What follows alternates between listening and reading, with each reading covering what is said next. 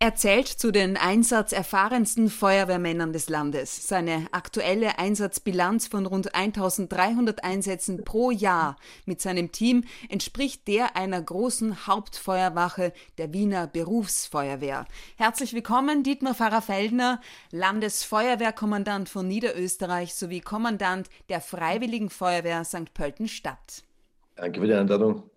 Über die Grisou-App und Donald Trumps explosivere Bäume in Österreich beziehungsweise unsere vorbildliche Waldbrandbekämpfung, über den Blackout-Alarmplan der Feuerwehr in St. Pölten und die unbedingt notwendige Eigenvorsorge.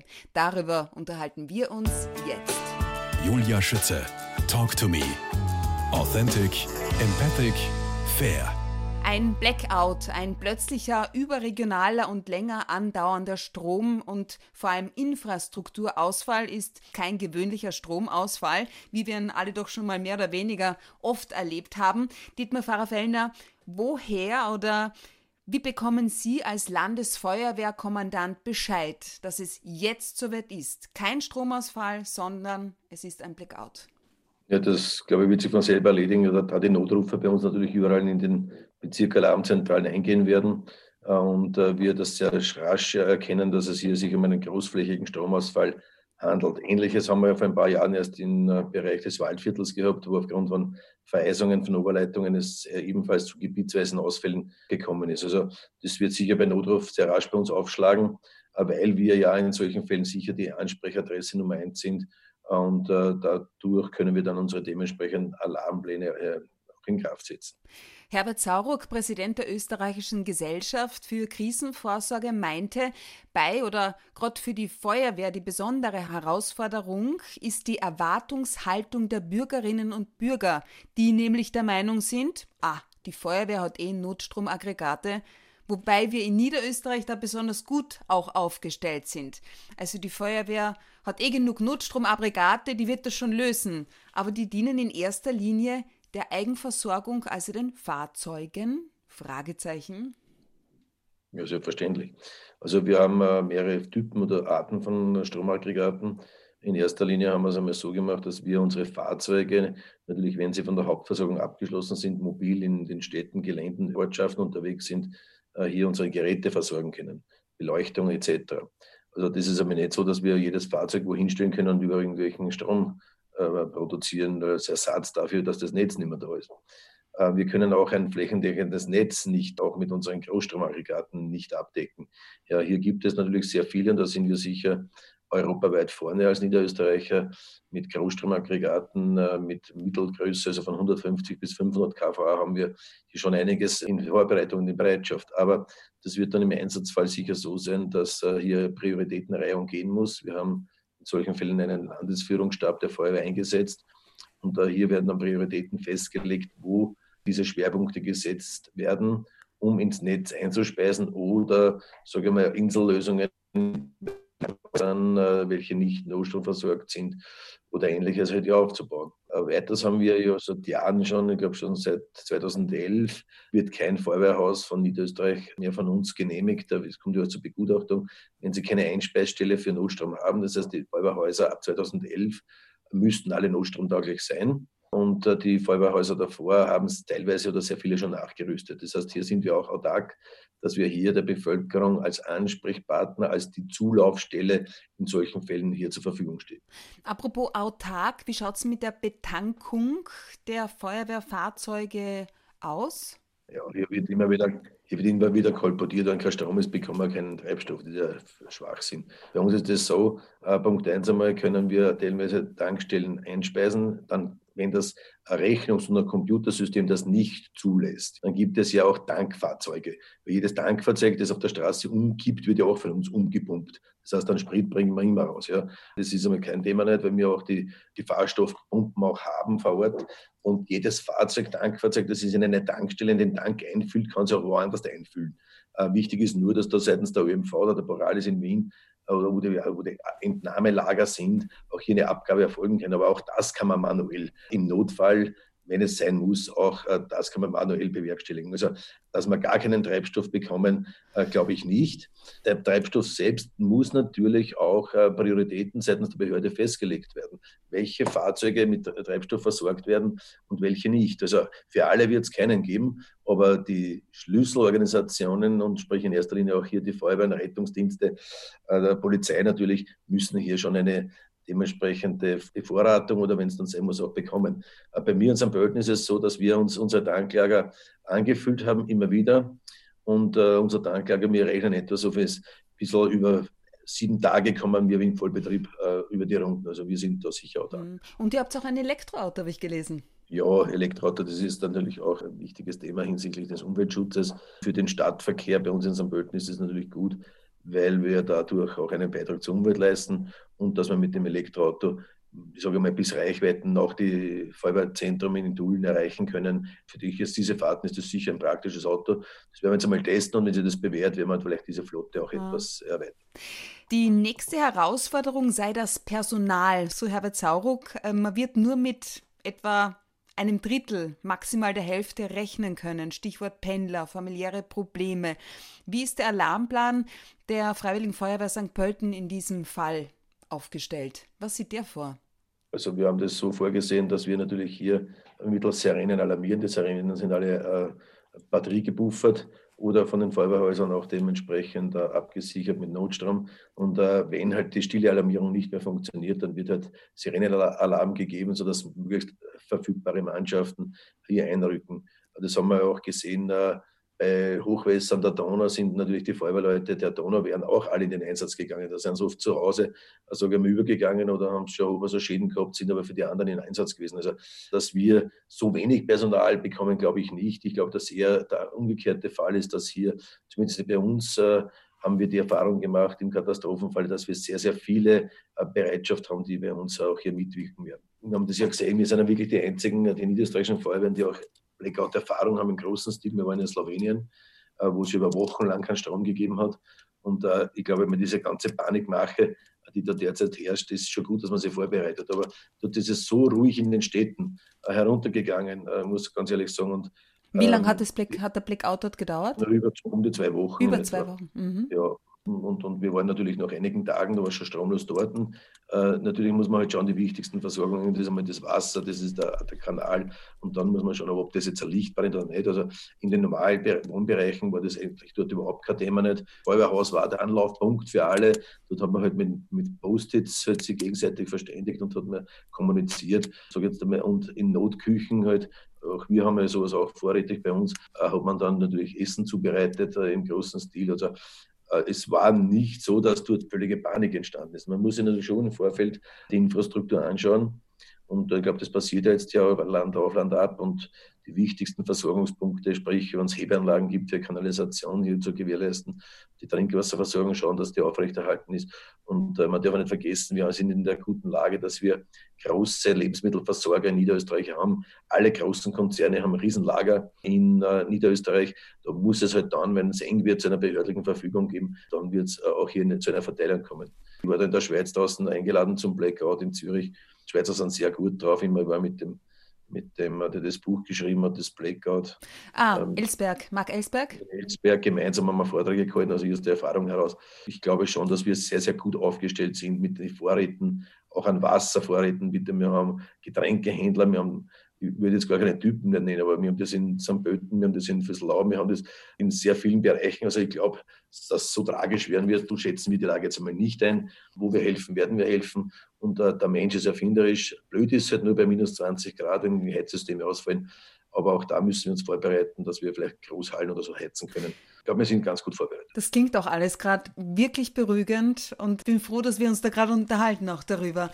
Dietmar Pfarrer-Fellner, Sowohl Herbert Sauruck als auch St. Pöltens Sicherheitschef Peter Buchner haben von zivilen Supermarktüberwachungen gesprochen. Macht es Sinn, wenn ich mich in eine Warnweste schmeiß und mich bei der Freiwilligen Feuerwehr St. Pölten zum Helfen melde? Keine Sorge, für das gibt es ein Team Österreich und ähnliche Organisationen. Wir sind eine professionelle Einrichtung, auch wenn wir freiwillig sind, das ist klar, aber hier bedarf es Vorerkenntnisse und äh, jeder Einsatzleiter ist froh, wenn er Leute hat, äh, die sich auskennen. Es kann natürlich schon passieren, äh, wenn es zum Beispiel sehr viele Aufzugsbefreiungen oder ähnliches geben muss, aber es fordert nicht jeder das gleiche mit Aufzug. Also wenn Aufzugsbefreiungen kommen, dass man hier kurzfristig mehr Personal natürlich heranzieht, einschult, das ist sicher machbar und hier können wir auch im, im Schneeballsystem sehr schnell reagieren. Herbert Sauruck hat es auch angesprochen, falls jemand im Lift stecken bleibt, es gibt sogenannte Selbstbefreiungssets und die Feuerwehr bietet Selbstbefreiungskurse an. Stimmt das? Nein, stimmt nicht. Ich kenne keine Selbstbefreiungssets. Also ich kenne nur Sets wie die Feuerwehr, dass wir Aufzugsbefreiungen machen, ist eine relativ einfache Sache. Du musst nur schauen, wo er steht und dann mit einem Dreikant machst du die Tür und holst die Personen raus und das war's. Was erwarten und wünschen Sie sich von den Bürgerinnen und Bürgern der Landeshauptstadt zur Unterstützung, um den Einsatz der Feuerwehr während eines Blackouts nicht zu behindern? Dezidiert behindern. Wenn wer Hilfe braucht, kann er uns sicher anrufen. Und wir haben, sind so gut aufgestellt, dass wir mit unseren Notfalldisponenten äh, in der Notrufzentrale sehr wohl selektieren können, handelt es sich hier um eine Behinderung oder um einen Bedarf. Und äh, wenn es einen Bedarf gibt, sind wir mit unseren Kapazitäten, der erfolgt dann genauso wie bei jedem Hochwasser, bei jedem Sturm, gibt es eine Prioritätenreihung. Und das ist beim Sturm genauso. Wenn der, der, der, Baum über der Straße oder auf ein Auto drauf liegt vielleicht nur Personen drinnen hat, der andere Priorität, als wenn er im Garten liegt. Ja. Also das, und da wird es genauso sein. Also werden wir nach Prioritäten schauen, wenn es Notfälle gibt, natürlich an erster Stelle diese abarbeiten.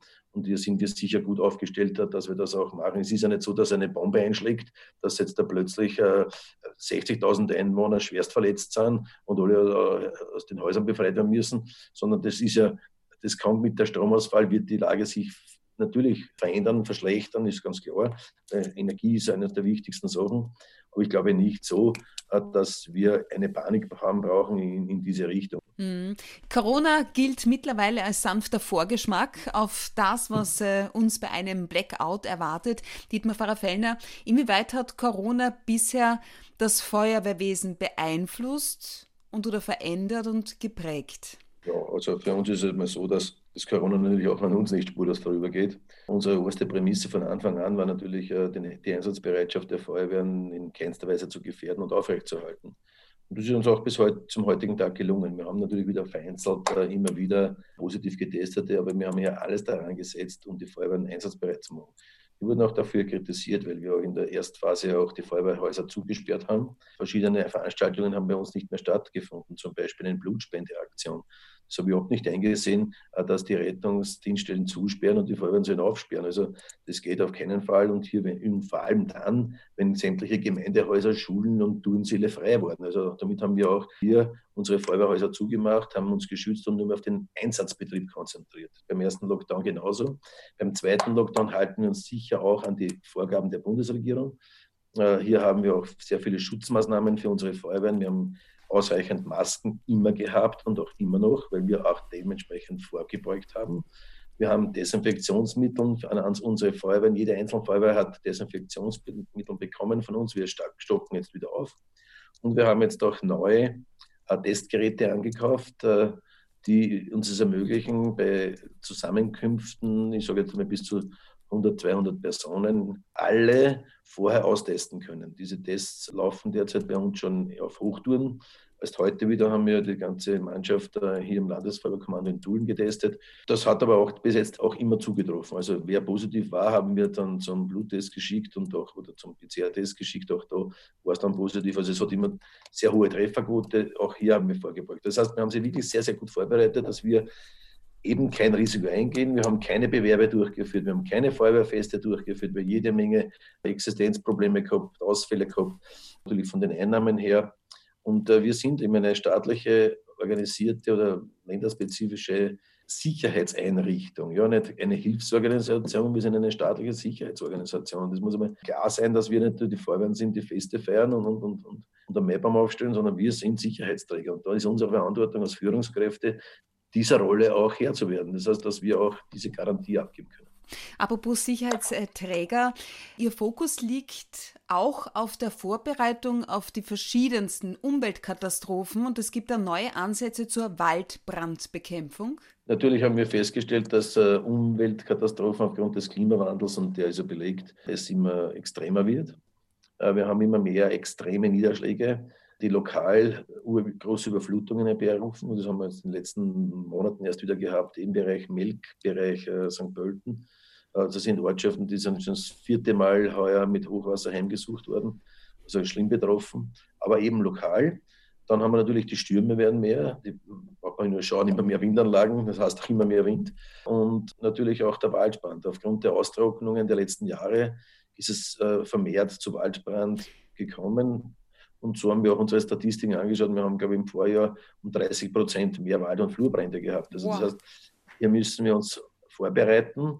Hier müssen wir jetzt schon Gerätschaften anschaffen, Spezialkräfte ausbilden, sodass wir auch in der Zukunft, wir rechnen in den nächsten vier bis fünf Jahren, dementsprechend gut aufgestellt sind, auch diese Situationen in den Griff zu bekommen. Hm. Das heißt, wir haben keine explosiveren Bäume, wie Donald Trump sie ja genannt hat, aber wir sind vorbildlich, was die Waldbrandbekämpfung anbelangt. Was heißt neue Ausrüstung? Was dürfen wir uns darunter vorstellen? Was gibt es da für Möglichkeiten? Ja, das fängt einmal an bei der persönlichen Ausrüstung. Das ist jene, die die, die Feuerwehrleute am Körper tragen. Es ist ein Unterschied, ob ich in ein Gebäude muss, im Branddienst, wo Temperaturen von 600, 700 Grad vorherrschen, oder ich bin im Freien und habe nur die unmittelbare Strahlungswärme. Da müssen wir natürlich leichtere Bekleidung machen, weil mit der schweren Branddienstbekleidung über Berge zu klettern, so jetzt einmal im steilen Gelände, äh, hier den Waldbrandbekämpfung mit äh, Equipment, das man auch am Körper tragen muss, sprich Löschrucksäcke, so Haken, Materialien, die man mittragen muss, äh, kommt hier natürlich einer einer sehr schweren physischen Belastung. Das heißt, wir müssen einmal dem Rechnung tragen mit einer ordentlichen Ausrüstung. Hier haben wir in Portugal uns das abgesch abgeschaut. Portugal ist uns auch Ideengeber und natürlich auch, da waren wir mehrmals dort, haben uns das angeschaut, auch ausbildungsmäßig. Wir haben Ausbildungen dort absolviert und dieses Know-how, das dort schon jahrelang ja besteht, haben wir von, auf Niederösterreich übernommen. Also das heißt einmal die Ausrüstung, die persönliche Ausrüstung, dann die Ausbildung und natürlich die Fahrzeuge und Gerätschaften. Hier haben wir auch getestet, hier haben wir geschaut, was passt am besten zu Niederösterreich. Äh, das geht so weit hin, dass wir äh, spezielle Löschfahrzeuge im kleinen Stil voll äh, geländegängig angeschaffen werden und bei den Feuerwehren stationieren. Dann sind das noch Pickups mit kleinen Löschanlagen drauf. Und was auch sehr wichtig ist, ist im Waldbrand die Einschätzung der Lage weil hier kommt es immer wieder zu schwerverletzten und toten Feuerwehrleuten. Das heißt, wir müssen, wir machen wir mit Simulationsprogrammen, können wir praktisch im Sandkasten die Topografie von diesem Gelände nacharbeiten. Wir können hier drüberlegen über Ausbreitungsmodelle, Windgeschwindigkeiten, äh, Geländeverhältnisse. Wow sodass wir wissen, der Brand ist in zwei Stunden dort und ist in fünf Stunden dort und hier nach dem entsprechend können wir die Taktik oder auch die Fluchtwege anlegen, wie wir dann richtig taktisch vorgehen können. Das klingt wahnsinnig spannend und sehr interessant auf alle Fälle. Das heißt doch die ganze Modernisierung, Ausrüstung etc. pp. Ich kann mir auch gut vorstellen, dass es einfach sein muss, um die Einsatzbereitschaft der Feuerwehrleute zu gewährleisten. Ich meine, die setzen ja ihr Leben aufs Spiel. Genau, und hier sind wir gefragt, dass wir möglichst beste Schutzausrüstung und modernstes Gerät zur Verfügung stellen, bis hin zur Kooperation auch mit äh, der Polizei oder auch mit dem Bundesheer, was die Bekämpfung aus der Luft mit Löschwasserbehältern betrifft. Auch hier sind wir sehr eng verbunden. Auch hier trainieren wir laufend. Also ich glaube, dass wir in Niederösterreich als sicher federführend aufgestellt sind. Sind Sie schon mal in richtig brenzlige Situation gekommen? Ja, beim Waldbrand kann ich einige Geschichten erzählen. Ja. Also beim Waldbrand, äh, wir haben im Bereich Föhrenwald äh, in Neunkirchen oder Wiener Neustadt auch die, die, die, Föhrenbereiche dort von den Brunnenschutzgebieten, also da haben wir schon schwere Brände erlebt. Da kann mich erinnern, der heißeste Tag in Österreich, der jemals gemessen wurde, war vor ein paar Jahren. Und da waren wir draußen vor Ort und da ist das Feuer über ein Stoppelfeld gelaufen. Und innerhalb von Sekunden vor uns eine Wand mit ungefähr was, 30, 40 Meter, nur Flammenmeer in die Höhe gegangen. Also da wird dann schon auch mit sehr viel Einsatzerfahrung etwas, sage ich jetzt einmal, kribbelig im Bauch. Das kann man gut vorstellen. Dietmar Pfarrer-Fellner, Sie persönlich geprägt hat ein gewisser Wilfried Weisgerber. Aus welchem Grund? Der Willi Weisgerber war natürlich äh, dementsprechend der Feuerwehrkommandant äh, bei mir in der Feuerwehr in St. Pölten, äh, der die vor mir geführt hat. Und das war natürlich immer wieder für uns auch der Kommandant. Und der Kommandant ist natürlich auch eine Autoritätsperson und auch eine äh, mit einer gewissen Vorbildwirkung. Und so haben wir immer schon in der Jugend bereits einen sehr guten Kontakt gehabt. Und das hat man natürlich schon auch an meinen Weg, wie ich gewusst habe, ich werde diesen Weg Feuerwehr einschlagen, äh, natürlich immer wieder motivieren und auch geprägt. Ja. Wer war denn der Auslöser? Grisou vielleicht? da hat es ja diese Zeichentrickserie gegeben in den 70er Jahren. Keine, Ze also, keine Zeichentrickfilme. Nein, das war einfach in der Verwandtschaft, dass man meinen Cousin einmal mitgenommen hat, mit so 12, 13 Jahren, als er da war. Ja. Das hat mir dann gefallen, bin zur Feuerwehrjugend gegangen und dann hat einfach der Virus Feuerwehr gewirkt, von dem ich auch bis heute nicht losgeworden bin. Das war's. Aber zumindest gibt es, habe ich gelesen, eine Grisou-App. Das ist installiert, da gibt es immer wieder irgendwelche Firmen, äh, die sowas vorantreiben. Und da gibt es natürlich solche Apps, die zeigen, welche Bezirke oder welche Feuerwehren gerade im Einsatz sind, mhm. wo gerade ein Alarm ist. Ich sehe das ganz gut als Informationsmittel, möchte aber schon davor warnen, hier, dass auch zeitkritische Abläufe hier veröffentlicht werden und vielleicht auch Adressen von Firmen, die das gar nicht wollen. Also hier müssen wir schon aufpassen, dass hier nicht in der Begeisterung alles preiszugeben, hier nicht, ich sage jetzt mal, Lebensmittelkonzerne mit einem Giftaustritt oder ähnliches äh, hier auf die Existenz ge mhm. gebracht werden. Da muss man schon sehr vorsichtig mit solchen Daten umgehen, aber grundsätzlich kann jeder wissen, wann man in Einsatz ging. Also das ist Dietmar Pfarrer-Fellner, wir sprechen in Teil 2 gleich weiter.